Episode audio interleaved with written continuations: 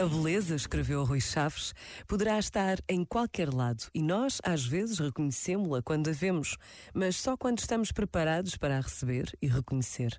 O problema é vivermos num tempo de distração e de multiplicação de velocidades, um tempo de impaciência e de busca do imediato, um tempo onde não há tempo para ter revelações. Na verdade, um tempo sem tempo para o tempo. Por isso me aproximo de um trabalho lento, de uma linguagem da lentidão. Procuro parar o tempo e ouvir o silêncio do mundo. Só assim poderei avançar e só assim poderei estar preparado para ter as revelações que me irão mostrar o caminho e o próximo passo a dar. Este momento está disponível em podcast no site e na app.